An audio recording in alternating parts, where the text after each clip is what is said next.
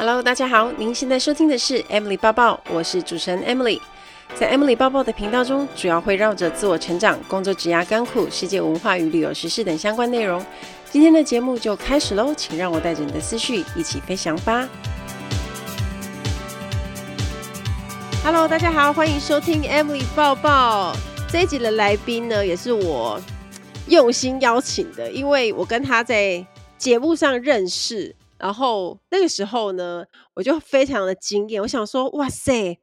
果然果然是新航的空服员，就哇漂亮啊，然后身材又非常好，就跟我们自己在想象的新航空服员差不多。而且现在因为刚好新航从去年来台湾招考，那今年又来，所以我就觉得这是一个非常好的机会，我要来邀请一位在新航很有经验的组员，然后来跟大家分享一下大家幻想中的新加坡航空公司。就是是不是真的这么这么好？然后他们的组员是不是真的要求这么严格？我们来欢迎 Tina。Hello，Tina。Hello，大家好，我是 Tina，很高兴就是能在这边用线上的方式和大家见面。Hi，Emily，好久不见啊！对啊，因为我们 我去录节目，然后算是第一次见面，而且那个时候对我们就是就是聊一些飞机上的事情，超有趣的。真的，那就是因为最近。疫情变得就是比较好了之后，陆陆续续有航空业开始招考，我就想说来这边和大家分享我在外商航空公司从招聘到又到海外工作的心路历程，这样子。好，你在新航飞、嗯、飞多久的时间？我在新航前前后后大约飞三年的时间，所以你们一个合约就是三年吗？呃，那时候他我们过去的时候，他让我们签五年的合约。那签完五年的合约，他说你至少要做两年，嗯，你飞完两年之后，你就不用赔那个违约金。所以我至少要把两年飞完之后，我又在新加坡多待了一年，我才回来台湾这样子。哦，了解。嗯。那你一开始就想当新航空服员吗？还是你说你其实是目标是别家？这样就是一个很长的故事。其实我进入航空业前前后后应该有七七年八年了吧。那我之前也有在就是国内的航空公司待过，然后后来才跑去新航，所以也没有也没有第一志愿是新航，但是我很喜欢就是这份工作，所以我飞了之后，呃，又转职到地面，又最后又再回去就回去就是新航飞这样子。所以你其实是 先在台湾国际航空公司飞完，然后去新航，然后在新航当了一阵子组员，又来当地勤这样。对。很特别吧？哎、oh, 欸，那那你上上下下的，那你也是一一毕业，大学一毕业就当组员了？哦，对，我当初大学一毕业就当组员，然后飞了一阵子，想说没有试过地面工作，那我就回来。那我地面，因为我大学的时候是念就是类似资工的科系，所以我后来在国际航空没飞的时候，我就跑到科技业啊，跑去当工程师写程式。嗯可是你知道飞 真的，你知道飞过的人都知道就回不去了，所以那时候还是一直很想念，说哪一天我能就是再回去飞。那后，后来刚好那时候遇到新航招考，我记得好像是二零一六年，我我有点不太确定是二零一六还是二零一七。那时候我就考上新航，所以我就远赴新加坡。这样子，哎、欸，是你的你的样子外形是非常女生的样子，嗯、你超跟工程师 超级 哦，超级跳痛的哎，所以我很不适应啊。就大学念的科系，想说不要白费，回去试看看。结果我还是喜欢飞啦，因为坐在办公室跟飞来飞去的生活真的差很多。那你你那时候考上新航就就。有没有觉得说挣扎说要在留在台湾飞比较好，还是你就觉得，嗯，因为新航很好，然后你就是觉得可以毅然决然就去这样？那我就要再分享一个故事了，因为我当初其实没有锁定新航，我是呃，我那时候想要呃想要考航空公司的决心，想要再回去飞，我是不管什么航空公司有面试我就去，所以我真的是考过很多家航空公司。有考上的，也有考过很呃，考过很多是失败的，所以应该是只要有来台湾招考的，我都有去考过。嗯，反正就是要 要死命的要回去飞，就对。对对对，嗯，那所以就反正也有成功的，也有失败，最终还是考上很不错的新加坡航空公司，而且他很难考啊，因为他每一次收台湾人大概都是二三十个左右吧。我记得我们那一年好像是二十五个。对啊，差不多。他每一梯次就是二三十个。他像他去年来招，应该也是这个数字啊。可是因为疫情的关系，他们并就是报道的速度是稍微比较慢一点。然后他们又又今年三月又来，嗯、而且其实像我常常在收很多考生的问题啊，新航算是大家心中非常前面的志愿，因为制服很漂亮。新航的制服真的是不得不说，他们要求呃要求很高，因为他们制服就是很很紧，就像马甲一样。所以我们我们那时候考面试考到最后一关，他就要我们去穿制服。然后除了皮肤、嗯、或是呃，他皮肤会细细的一个检查，不管你手手上啊、脸上有一点小疤，他都会他都会问你说，哎，这是为什么会有疤？或是说刺青的地方，嗯、他应该是说穿制服的时候，他不希望。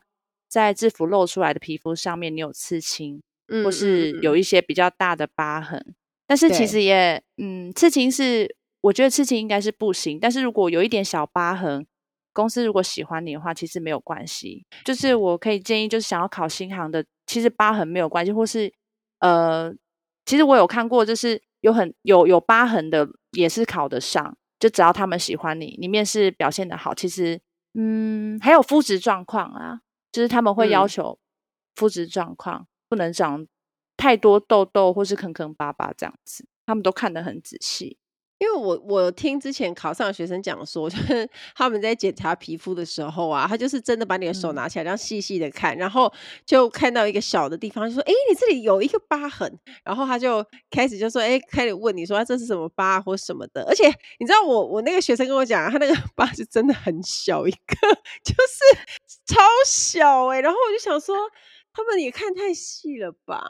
真的就搞得面试人很紧张啊，所以通常。我要通常如果可以，呃，通常面试的时候，我们就会，呃，面试之前，他们我那天我记得那时候是两天的面试，还是一整天的面试？你会知不知道你会过到最后一关？所以你就会做万全的准备。嗯、只要你觉得哪里有疤，哪里长痘痘，哪里刚好，呃，昨天被昨天翻书的时候手被手被刮破一个红小红红的，你知道我都会涂粉底液把它盖住。就是你不知道你会不会走到穿制服那一关，然后然后考官用放大镜检视你的皮肤，哎，你这一次为什么有一个疤？哎，你这里为什么有一个痘痘？他真的会拿放大镜，所以就是完全的，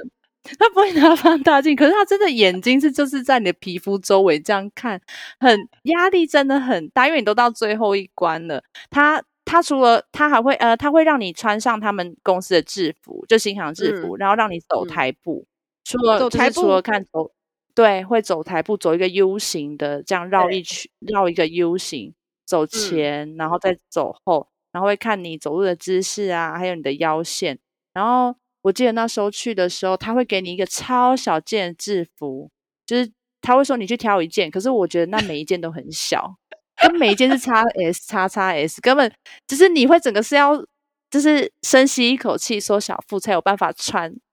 那件制服 就硬把它塞进去就对了。那边大概有五六件吧，但我觉得那那五六件就是都是 S 或是 XS，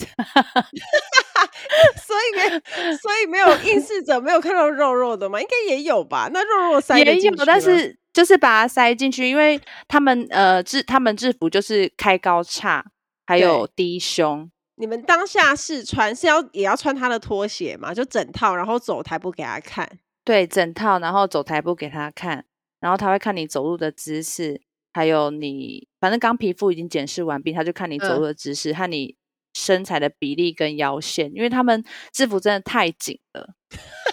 所以你在走的时候是整个就就是憋，就很像机器人，你憋气，然后差点同手同脚，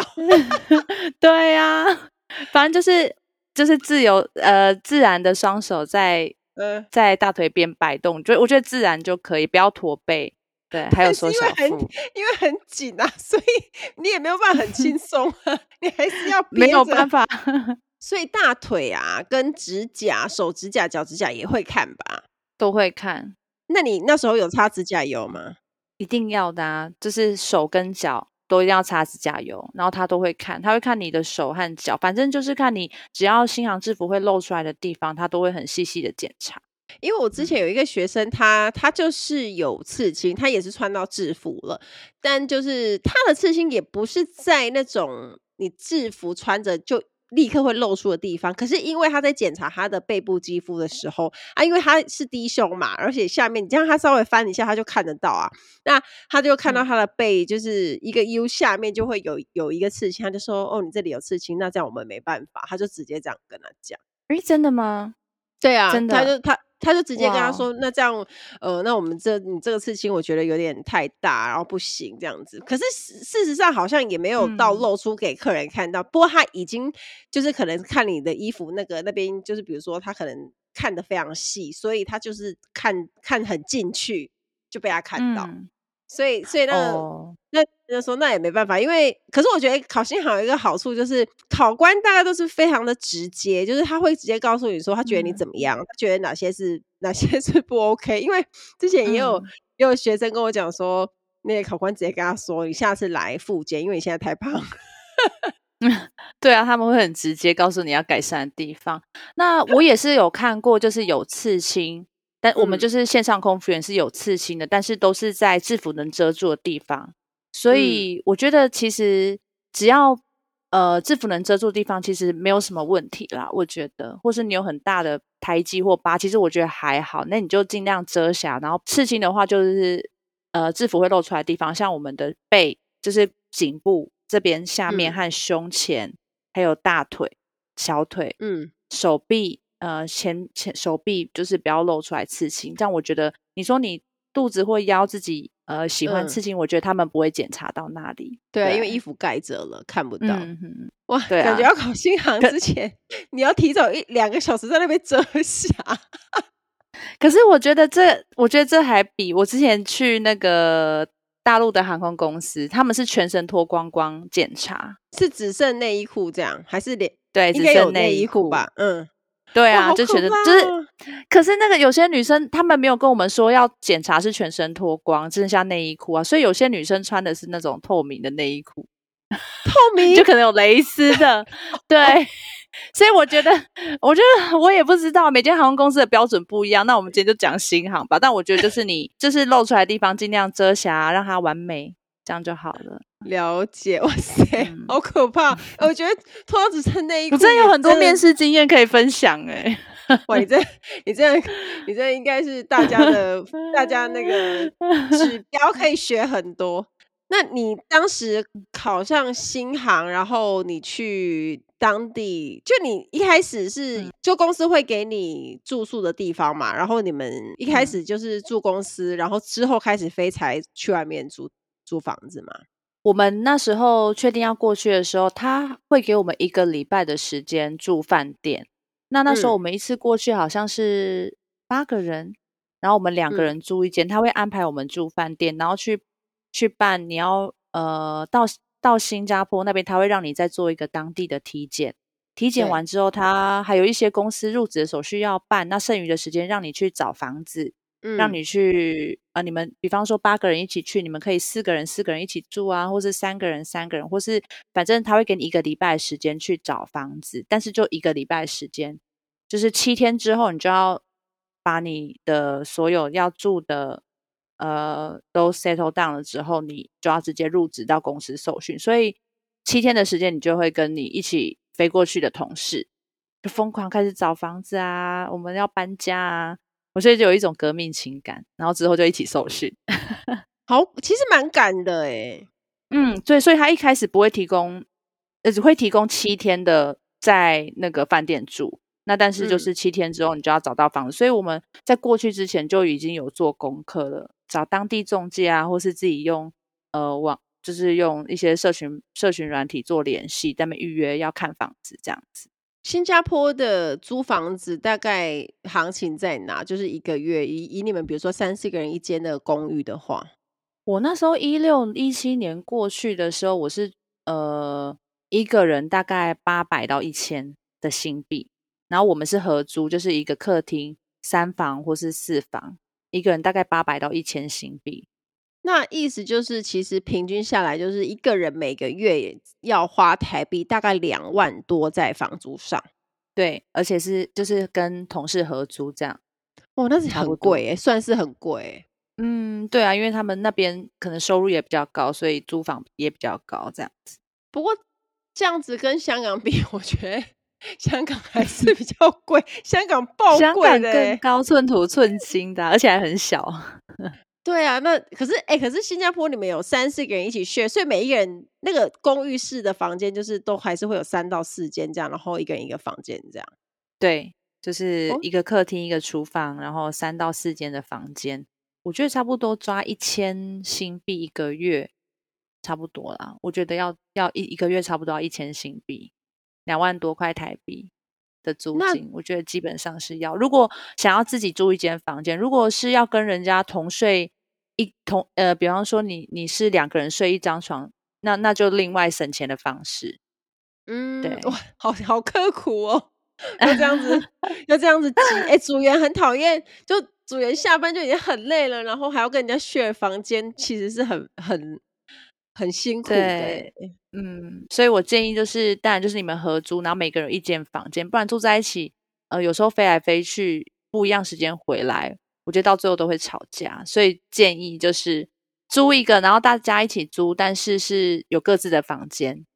那有一间会是主卧嘛，主卧那个人就付多一点。的租金，哎、嗯，那你们你们在那个新加坡刚开始过去受训是没有薪水嘛？所以一刚开始是不是要先准备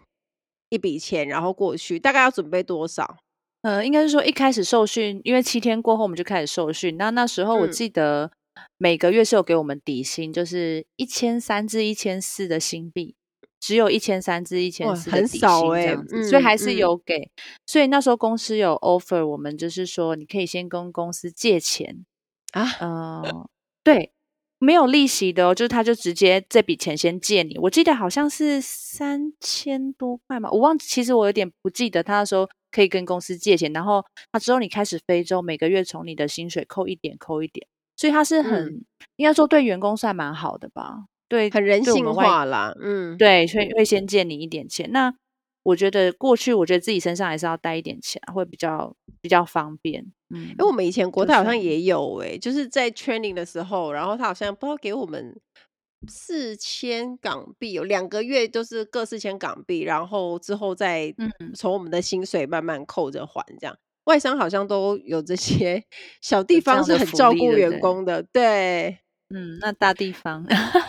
也是还可以啦。我觉得外商福利还不错，就是就是以我们外籍的到一个人生地不熟的地方，就会比较辛苦。嗯、那你们一般一起受训就是二十五个人一考上了一起受训，还是你会混合跟比如说马马来西亚人或者新新加坡新加坡人一起呢？哦。嗯、呃，当然就是把我们打散，因为他为了想说让我们外籍跟不同国籍的，还有跟他们当地新加坡人一起受训，就比较可以融入他们当地的文化。所以我们班上，我记得那时候我们班上有新加坡人、马来西亚人啊，有可能有日本人、韩国或是香港、泰国、印度都有，这样很好玩、欸。就他会打散，大家会有很多很多火花。对，所以我们那时候我们班上有四个台湾台湾人。嗯然后其他就是其他其他国籍的，或是当地新加坡人、马来西亚人这样子。那新航受训一直很有名，说非常非常严格。你在受训的时候有没有发生什么很印象深刻？就你觉得天哪，这也太夸张了吧？呃，我记得受训的时候，我觉得真的是很严格。那基本上他要求就是要求你的你的 grooming 的外表，嗯、还有你的言行举止，像说就很多小细节，比方说你走路。不能用手机，嗯，所以应该是说，我们不是有时候有坏习惯吗？走路会边按手机吗？这是绝对禁止哦，不能边走边用手机。嗯、你就你只能呃坐下来，或是呃，我记得他是不禁止我们边走边用手机。啊，有一些小细节，比方说我们的手指甲一定要跟嘴唇是一样颜色。哦、这个我有听说，就是 对，所以他会他他会检查你的服仪的时候。对，他说你把你的手放在你的嘴巴旁边，你这个颜色有色差不行，你 你这两个颜色不一样，你这样符合公司规定吗？对，所以很很严格，真的很严格。就你随时都要补你的指甲油，随时都要补你的唇妆。你每天对，你每天去受训的早上，他检查 grooming 就是会每个人都要这样检查。对，还有头发就是要喷很多的发胶，不能让头发整个完全是定型的。哎、欸，我有连风吹都不会动。我有看到一个影片，嗯、好像也是新航的教官他们在。他们应该是新航他们放的 YouTube 影片，然后他们在介绍说，在新航 training 的时候，然后头发的严格的标准是，他们会把拿尺去量那个那个 bun，就是那个包头的公分数，嗯、那是真的吗？那是真的，而且我记得介于六六到六点五公分，你不能超过。所以如果超过重绑，头发很多怎么办？他就会超过打薄喽。哦 他就说：“请你打薄喽，这这是超过一天呐，这样子，请你绑出直径六点五公分以内的，就六到六点五公分的棒。可是，可是不是还会规定说你只能绑日式包头，或者是你你可以绑法式包头吗？不行，菜鸟只能绑那个很丑的日式包头，也不是很丑啦，就是 我们就是应该是说，我们公司只要是菜鸟，就只能绑那个。”包头就是一颗圆圆的，在你的后脑勺那颗包头，然后它连高度都有都有限制，你也不能绑太高，你就是绑在好像类大概在耳朵的位置，这样对齐后面绑一个包头。那公司人只要看到你是绑这种头发，就会哦，新人菜鸟 菜鸟头就是这样，还有规定。可是所以以后那些姐姐就是她资深的，她就再也不会绑这个头了。也是看个人啦，有些人喜欢绑，但大部分会就会改发饰哦，因为这样就觉得就比较不会跟菜鸟混在一起，或是还有我们我们真的，而且我们那时候我们那时候就是机上有一有一句话，就是头发的高度决定你在机上的高度，就是那时候我们头发不是会就是让它做一个 volume，就是让它高高看起来高高，新人不行哦，新人你要整个梳 平，因为你是新人，你不能做高度。那、啊、你只要飞了一阵子，就可以头发越来越高，它、嗯、越来越高，你可以做那个 volume，这是还有规定。难怪我每次去大新航的时候啊，那些资深姐姐她会穿绿色的嘛，或者是穿不同颜色的红，她说她的包头高到不行，就是 她已经 对啊，就是很吓人，对啊，快要顶到那个机上天花板，很夸张，而且她又梳的梳的很蓬松，然后走过来超级有气势。对啊，有些有些资深他还是会绑包头，但是他包头会往上推，所以他的头发就很像 open 酱这样。你知道我在说，你知道我的意思吗？就 open 酱的发型，然后后面一颗包，好奇怪。可是，在那边是好看的，就审美观不一样。在飞机上是说他们很他们的文化是有气势的啦，非常高，不管你是什么发型。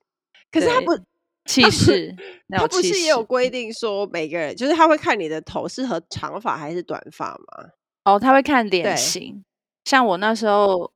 呃，我们班的同学有人就是去看脸型，他就说：“嗯，你这个这边就是他的那个腮帮子这边就是脸颊有点宽，你不能你不能绑包头，你只能把头发剪短，就是短发，就是那种小丸子头，然后这样你就可以盖住你的。”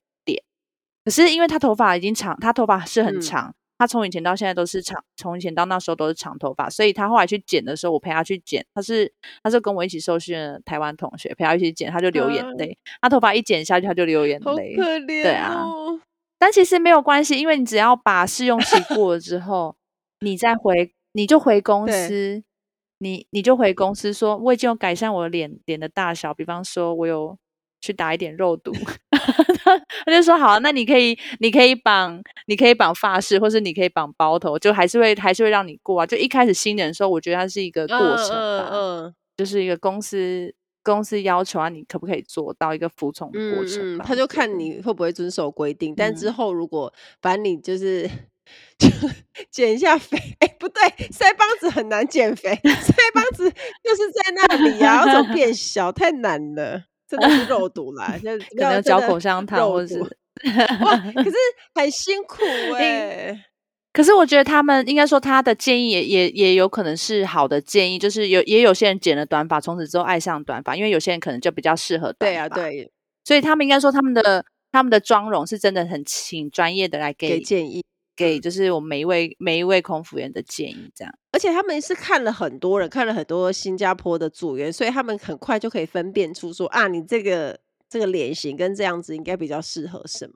对啊，还有肤色，你适合什么颜色的眼影也有规定。如果我记得那时候我们眼影有蓝色和咖啡色，嗯嗯，然后那时候他像如果有些人被 assign 到蓝色，他们就会觉得难过，因为我上班只能画蓝色，我下班换掉制服之后，我顶着这个蓝色眼影也蛮奇怪的，要去哪里？对，也也也也还蛮，所以我们会比较那时候会想说，哎，如果拿到蓝色就会觉得有点难过，拿到咖啡色比较开心，啊、就有规定啦。就每一趟航班他会拿你的那个一个叫做 grooming card，它上面只有说你可以绑什么发型，你可以用什么颜色眼影，你可以用什么颜色口红、指甲油都有规定。你就要 follow 你自己的，你自己只有你自己的那一张，嗯、对，所以他们服装仪容要求蛮严。那你是咖啡的还是蓝色的？我、哦、当然是两个都有啊，这个比较好，因为你可以 就对比较好。那时候还蛮幸运的。要当新航组员，这没有很简单，而且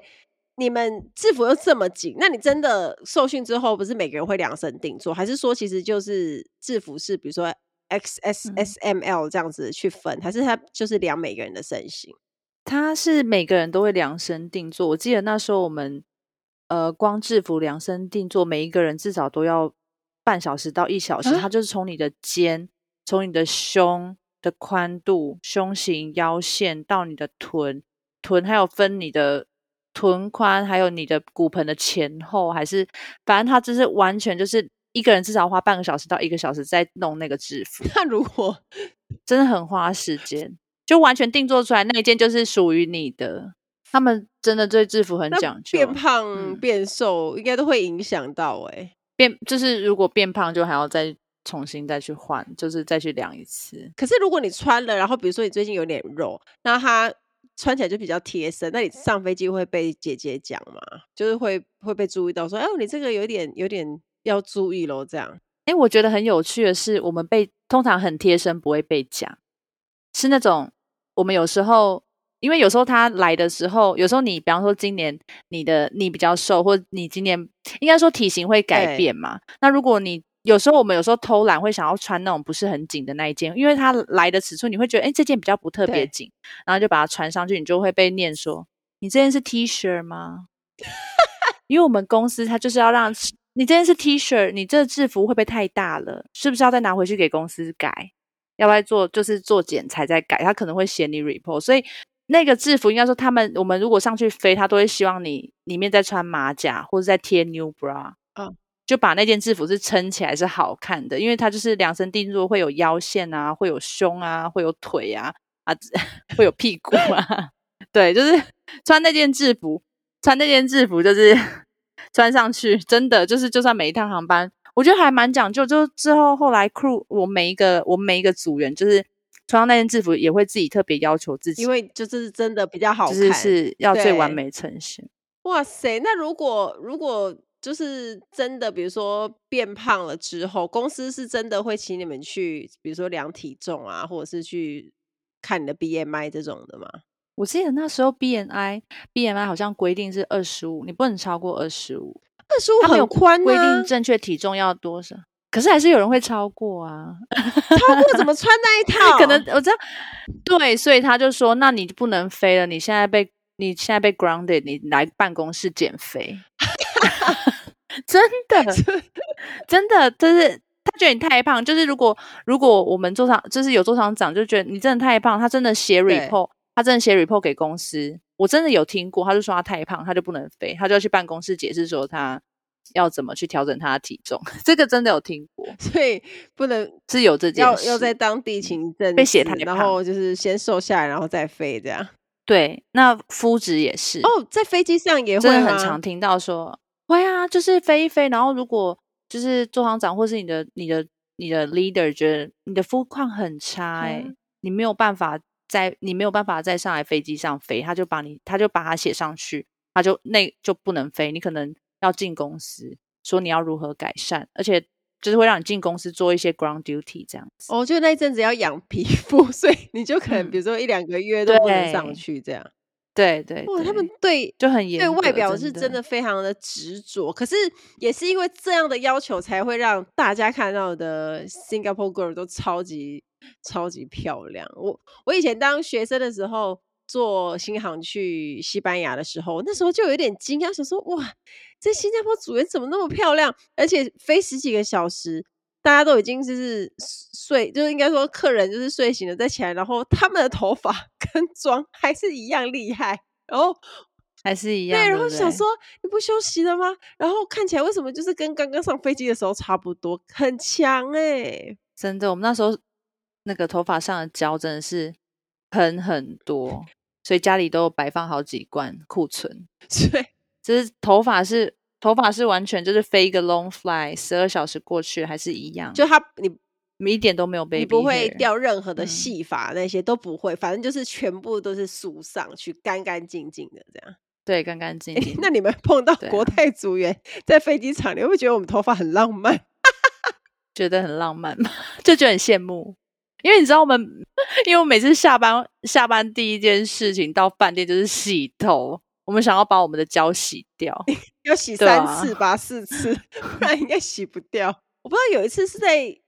澳洲还是哪里，然后我就我们就一样跟新航组员在机场碰到，就大家都是刚 arrival，然后我就看到你们的头发 grooming，哇塞，好漂亮！然后唇妆什么都很有颜色，就是因为飞一个长的，好像大家看起来没有到很累，然后大家就是是身形很漂亮，然后就还是很有精神，然后。国泰的组员，我们就是这样走的鸟兽散，然后就还有的头发都已经很乱了，然后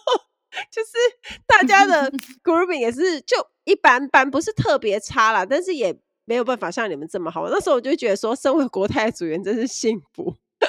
那你们也是不是有那个降落后的一个服仪检查，啊、就是 after landing grooming check？嗯。我不能说是降落后，我觉得是随时随地 anytime 都在检 查。所以从从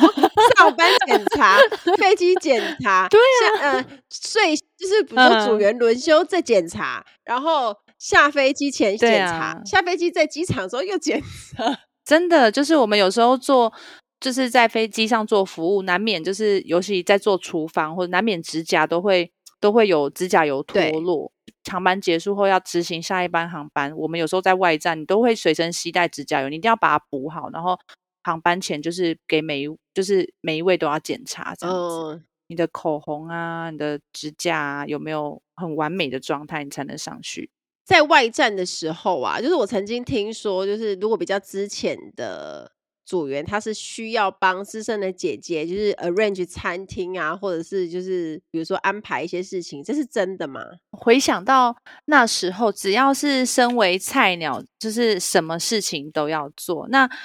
呃，比方说我们到外站的时候，arrange 餐厅，应该是我们最之前的。我们从外站一开始搭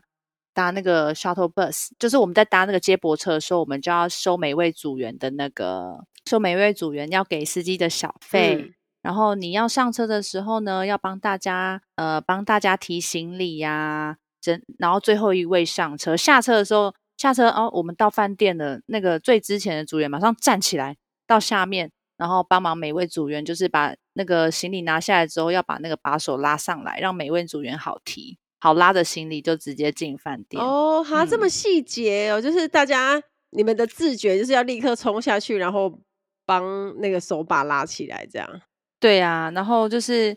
呃，到饭店 check in 的时候也是啊。领房的话，当然是最资深的先领哦。嗯、大家都已经走了，鸟兽散去去休息了，最后一位最值钱的就最后一个领房，再才能选房间这样子。哎，可是大家房间不是差不多吗？差不多，可是你会最后一个拿，最后一个去休息，什么都是最后一个。嗯嗯，嗯就是。你要吃饭也会是最后一个啊，反正都是资深。不管是到外站或是到我们在机上服务的时候，有时候我们大家服务完了，嗯，最之前的大家可以呃，客人都吃饱，换我们吃饭的时候，最之前是最后一个吃，大家都吃饱了，剩下那个剩下呃那个大家选选不要的，最后最后那个才是你的，没对不要的没有得选了，你就是有得吃就很开心。我。有时候还不敢吃，就说不用不用，没关系，还还客气。其实饿的要死，超渴。可是你们的就真的资深之前的那个制度其实应该算是，我觉得比会不会比台湾还要夸张？呃，我觉得会耶，尤其在外对外籍组员来讲，还要融入当地的文化啊。毕竟他们讲的那时候，呃，一开始过去，我觉得最大挑战是语言，嗯、因为他们有他们自己当地的语言，比方说他们有混合马来话啊，嗯、或是广东话，嗯、呃，反正他们混在一起讲。其实我们对于一个我们要一些时间去适应。嗯，对外籍组员来讲，我觉得比较辛苦的是你要适应当地的文化和语言啊。但久了之后。久了之后你就习惯，我觉得也会结交到很多朋友，也会看到很多嗯不一样的不一样的事，这样还蛮有趣的。我以前在国泰的室友，他就是马来西亚人，他讲话也是会混广东话、英文，嗯、然后福建话，就是然后还有马来话，有时候也会混。嗯、所以我以前听他在讲话的时候，我都觉得很像是在看那个 新加坡的那个电影啊，就是什么东西都混在一起啊，我就觉得哦太酷了。他们他们讲会讲英文，然后讲中文，讲台语，讲马来话，就是混在一起。久了习惯，讲话会变得跟他们一样，才能沟通。上次有个学生跟我说，他他说是不是到新加呃新航去的话，英文会变好？所以你英文不会变好，但是你的 Singlish 会变好。真的，Singlish 跟英文是不一样的，好吗？不要去 想说大家抱持着希望说，哦，我到新航大公司去，可以让我这英文更好。应该是说，你英文听力那些各方面都应该会变好，因为你常常要讲。可是那是只针对外国人，可是你在当地你学的就是 Singlish，因为他们一定用，就是在沟通，一定都是疯狂用 Singlish 在跟同事之间讲话吧？对。而且他们就是你不能用正统的英文跟他讲，他会觉得嗯，对啊。我记得那时候，如果你用正统的英文，你没有融入当地，你没有用他们那种 Singlish 跟他对谈，他会觉。我记得我有听说，我同学他就是用就是用一般我们跟他一他们的英文呃，一般用一般的正常英文讲，他就觉得说，Your English not good 哈，You need to improve your English。他就是跟他说，你的英文太烂了，你回回家港读那个要读你的英文。然后后来下一次跟他一起飞的时候，他就用 Singlish 跟他讲，他说：“哦，你的英文变得不错哦。”就是其实我觉得就是在机上，就是是跟客人当然不一样，他也跟客人就是一种一种转换，突然转换成正常，然后一转头跟同事讲话就要直接 Singlish 做沟通，会比较有效率。这样哦，所以 所以新加坡人他们在跟客人讲话的时候不会掺 Singlish，可是却是在对同事之间会一直这样子讲。对他们，我我们就可以就是转换自如，就是左边面对乘客，就是讲很很正统的英文，Would you like a cup of tea or coffee？然后转过来说，啊、uh,，Give me a coffee and tea 哈，这样子。Why you take so long 啊？就是 so many time I have to wait for you、啊。对呀、啊，就是这样。对啊，就是这样。非常懂，因为我就是觉得，哎、欸，嗯、我们以前公司也有那个。那个新加坡的组员啊，但是他在我们国泰工作就比较不会有这个状况发生，但他只要再碰到他的新加坡的朋友，他们就会 变成那个样子，嗯、就是会有两个新新加坡人一起飞，然后你就会开始，他们就 Singlish 就开始了。我觉得蛮好玩的、啊，我觉得很可爱啦，就是他们那个口音蛮可爱的，但他们又可以变换自如。嗯他们如果要就是就是要变换，哎，突然变也是可以，所以我还蛮。走过去说，Why are you so 麻烦？然后走过去跟客人讲说，How can I help you？、嗯、这样子，就整个 对，而且像 真，他们很常喜欢说麻烦呐、啊，或者是什么什么什么什么、嗯、什么了啊，什么之类的。西北啊，西北讲对对对，就是很呃西北讲啦的，对假烂。U U 西北腔啊，呃，呃，这种的假烂就是假烂，应该是一种嗯，很麻烦吗？类似我不知道怎么解释哎、欸。假烂跟台语就是有点像，因为它就是吃力吧，它是就它其实翻成中文就是吃力，啊、对对对，然后假烂有点像糟糕了，然后麻烦的那种感觉啊，对对对，而且以前我们都在笑说新加坡人呢、啊，西北就是超级哦，非常的意思。对，西北，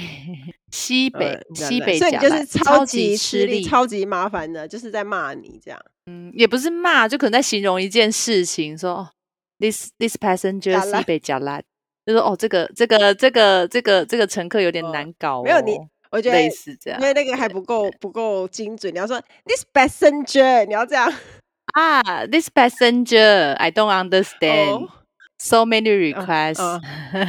收、uh, uh, 麻烦哦，西北假蓝哦，这样子，uh, 一直讲，uh, 然后走进厨房这样 疯狂，然后谁谁凉进去这样。那你们你们在飞机上做服务啊？我我自己的经验是，新加坡的客人是蛮难搞的。啊，你自己就是以新航来说，他们在的大部大部分都是新加坡人，所以应该碰到蛮多很可怕的客人吧？很可怕的客人也是蛮多的。我我有呃，我有听过，就是有客人他会呃，就是按服务铃之后，那空服员过来之后，他会。呃，在讲话的同时，他会一直挥舞他的双手，然后就会就是摸，要摸一下空服员，他也开心，要摸一下，摸一下，就是就是，然后后来他旁边的乘客就也告诉我们说，哎，他旁边的那个人一直偷摸他，那他自己不没有感觉，没有感觉，我觉得他是故意的，所以后来我们就要呃帮乘客换位置啊，还是什么跟乘客做沟通，就是可能跟他说，呃呃，不要再这样，或是。其实会遇到很多各式各样的乘客啊。嗯、那新加坡的客人是不是真的是传说中比较喜欢 complain 抱怨？呃，新我我我感觉是，就是他们对新航的期待比较高。嗯、那因为新加坡是一个很小很小的地方，嗯、所以他们几乎每一个新加坡人，他们就是会定期一定只要放假就是出国就出国，所以他们知道哦，搭飞机会有怎么样的。水准可以要什么样的东西，他们其实都很了解。嗯、乘客搞不好都还比我们常飞。嗯，飞行常客 那种是最难惹的。我们以前最害怕的就是飞那个国泰航班七一六，就是从新加坡飞回香港那班很晚，然后那班载的都是嗯钻石卡克，嗯、然后金卡，因为他们可能去嗯去新加坡工作、商务旅行那一种，哎、欸，超级麻烦呢、欸。他们会。嗯就像你说的，他首先我我们会觉得他们比较没有耐心，就是他一个东西他没有办法等你太久。如果你可能就是去拿了，可能就因为忙嘛，因为你 request 多，组员要这样上上下下走，那他如果等个几分钟，他可能就是会 开始出现不耐烦，然后可能就脸臭或什么的。那他就如同我们说，就他们已经是很常飞，他知道你的 service 是什么，然后知道你这个航班可以 offer 什么，所以当你那个东西生不出来的时候，就会很可怕。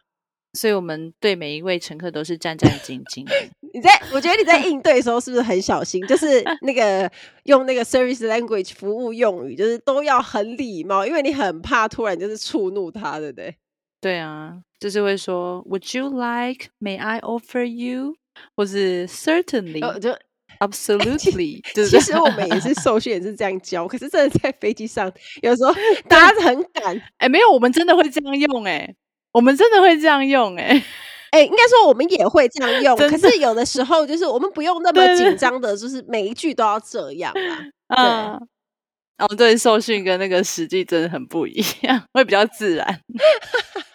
所以，所以你们应该是在应对的时候都、嗯、都要很小心，而且他们会不会就是那新加坡的客人？当然也是有人很好的客人啊，等下怕大家以为新加坡的客人都很可怕，没有，是也有很好的客人。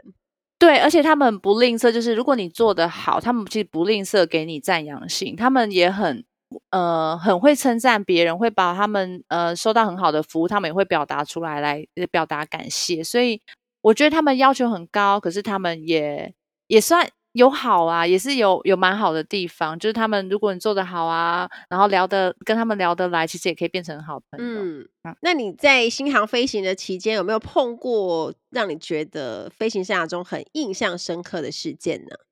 印象深刻的事事件当然有啊，就是我记得那时候一开始在新航当菜鸟的时候，还那时候是做什么做什么 service 都会战战兢兢，服务也都是非常小心。那我记得。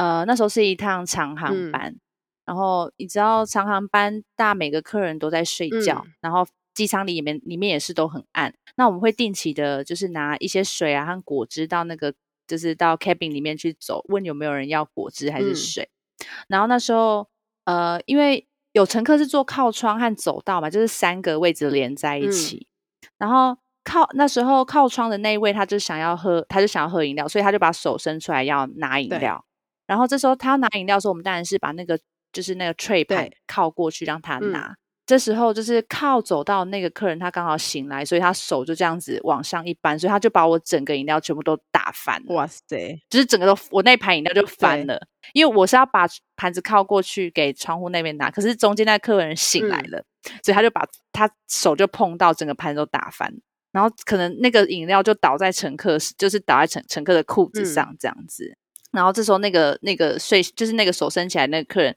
他就生气了，可是其实那时候会觉得很委屈，就是不是我去打翻的。然后这时候我们的那个座舱长可能看到乘客很生气，所以他就在也在乘客面前这样大骂我说：“你在干嘛？”就是说，因为那时候因为我们我们那时候新航就是有有规定，就是要用那个 service hand，就是你要 open arm，就是 service hand 拿给客人。嗯、那时候我刚好就是那个角度，可能我的角度也不是用用 service hand 给客人，嗯、所以。那时候就刚好因为这样，然后呃，那时候座舱长就在乘客面就是就是大骂说，你在干嘛？然后乘客看到他这么凶，哎，突然好像也就不生气了。嗯、那那时候会觉得哎，好像蛮委屈的。然后那时候回到回到厨房的时候，就发现哎，有一个韩国人，就是韩国的 crew，要比较资深，那可能就会在旁边风凉话说，哦，因为他就是没有用 service hand 才会打翻呢、啊。所以就是那时候会有会觉得哎，自己有蛮委屈的。可是我知道我知道那个座舱长。可能这样做可能是想要让乘客消气，我也能理解。只是还是会有委屈的地方，然后回去想一想，就觉得你知道，有时候那趟航班不是那么顺利的话，你回到外站，回到饭店，就是会有时候棉被盖起来，好像又有点蛮想流眼泪的。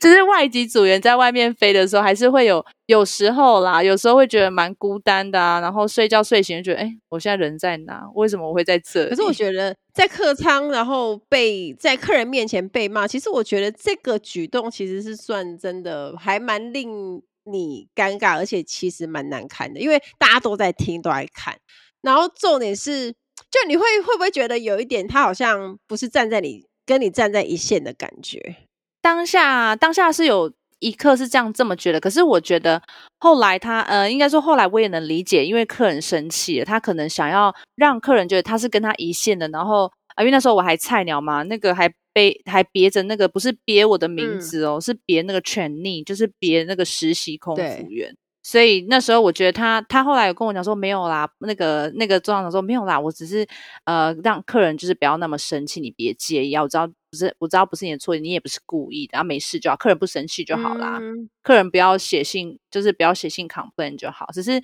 只是那时候其他外籍组员可能在旁边说风凉话，就是内心有点小受伤这样子。不过我觉得，我觉得这个职业就是需要一点抗压力嘛，嗯、就是。会遇到很会每天遇到不一样的事啊，遇到不一样的人，这样子看看尽一些人生百态。而且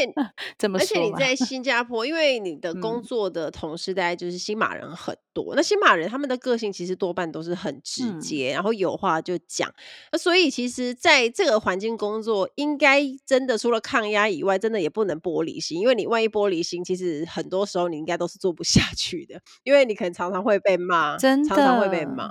就那个抗压性要很强啊！反正今天这件事情过去了，就下次注意，下次小心就好了，不要一直往心里去。我觉得，呃，要当空服员真的要有这样子的，呃，具备这样子的心理的抗压能力，我觉得很重要。哎，对啊，因为嗯，因为我们有时候要做的事情很多，嗯、那又在时间限制内，还有一股上来的时候，你要做很多事，又那种压力，嗯、呃，是蛮大的。嗯确实啊，而且在在新航，我们说五星级航空公司，嗯、它之所以可以这么的一直名列前茅，其实就是因为它的要求很多很高，然后不只是对组员，然后在机上的服务各方面，大家都是印象很好，所以可想而知，在里面你身为员工，你碰到的辛苦的挑战一定是很多。所以听到这里，想要去新航的人是会有点紧张，就想说会不会就是不会啦？但是我我觉得这都是很好的、很好的学习，因为也是外商，然后也是很大的企业，你有机会可以去学习这么大的企业他们是怎么样走到那个那个高度的。所以我觉得，呃。姑且不论工作方面有很多辛苦，你不管在哪里工作都会很辛苦，只是说你的体会不一样，嗯、然后学到的东西不一样而已。那你那时候为什么没有想要再继续飞？就是三年之后，你你为什么就因为感觉上你应该也还蛮喜欢组员的工作，你为什么觉得三年之后就想要退下来？我是一个很恋家的人，我那时候就是想说，我想要回台湾陪我的家人。我那时候想说要回台湾这样，我那时候只有这样想。那我想说三年应该也够了吧？这边让我想说要继续待在这边也可以。可是我就是很想回家，我觉得回家台，毕竟台湾还是我的家，嗯、在外在外地还是不一样、嗯、不一样的感觉啊，很少能回家。确实、欸，哎，我那时候在 Emirates 的时候也会觉得好想回家。我们也有那些姐姐是，她也是两天吧，然后也是香港这样，今天回来，然后明天一天，然后就走了。就也是，就是为了回来那一下下，他可能是照顾小孩，或者是回来看家人。就每个人，每个人都有每个人就是比较辛苦的地方，然后还有要克服的地方嘛。好，那因为现在 现在有很多的一些台湾的一些新鲜人啊，或者是他们要转职的，他们会想加入新加坡航空公司。嗯。那你自己的观察，你觉得想要加入新航啊，公司会喜欢什么样特质的人呢？我觉得要当新航的 crew 要具备的特质就是一就是我刚刚说你要有抗压性，嗯，然后还有你要有你要适应能力很强，毕竟是到一个新的地方、新的语言，还有来自啊、呃、不同的国家，嗯、还有在就是我觉得要很乐观哎、欸嗯，然后不怕不怕呃不怕面对各种困难，你都你都可以你都可以。去面对它，然后解决它。如果遇到什么不开心的事，你是可以自己想办法去，呃，不管是运动啊，或是找一些自己能抒发的方式。我觉得这还蛮重要。在国外工作有一个能力，就是像解决问题的能力是非常重要。因为你在国外可能会有很多像你要适应，比如文化、环境、饮食。那如果你要长居住在那边，你可能难免都会碰到一些问题。那如果你不是一个独立性很强的人，什么都是要靠别人的话，可能就会很辛苦。Tina 说所说的适应力，可能可能包含职场上，就是你在你在工作上要很快的能够适应啊，不管是环境还是什么。可是还有就是你自己在生活上能不能 handle 这一些杂事啊，或者是一些鸟事。你要想在国外应该会发生有很多事，让你觉得天哪，就是当下那个时候就很想回家的时候吧，就是。委屈啊，或者是对，或者是天哪，在这边就是感觉就是怎么很鸟啊，或者是你就被欺负啊，或者是就或者是事情不顺利，这些都是在国外碰到的。要独立自己，自己要学会做很多事情。嗯，你可以一个人去，你可以一个人上班，一个人呃下班也可以一个人。有时候其实，在饭店也是一个人。我觉得就独立吧，还有乐观，还有适应能力。嗯，乐观我觉得蛮好的，因为很多的外商公司，他们就很看一个特质叫做 positive thinking，因为他希望你面对一些事情都是很正面思考的，所以当他们在面试的时候，嗯、可能也会从考生的回答当中去判断说，哎，你这个人是不是很负面？就是你遇到困难或者是一些挑战，你可能就会哦，比如说哭爆啊，或者是就是不不想就逃避呀、啊嗯，不想去解决，嗯、这个也是。外国公司蛮看的一个一个特质，我觉得啦。对，我就突然想到那个，就是他们在面试的时候有一个辩论题，嗯、对吧？他们的一个辩论题，然后他们就是会有题目，就是比方说他们会出一个题目，让你持持反对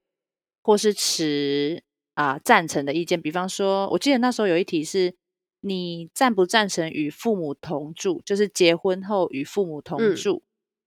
那他就是会给你，你是赞成方或是反对方。那这时候他就会看你是不是 positive，就是你刚刚说 positive thinking，然后去回答这些问题，去做辩论，这也很重要。嗯，因为重点不是在于你是。正方还是反方，重点是在于你怎么去诠释，就是以你的角度怎么去诠释这一件事。万一假设你今天被 分到反方，然后你讲出来的东西是可能很负面，或者是你就是整个是呈现出你个人特质的部分，这个时候在面试当中就会被考官发现。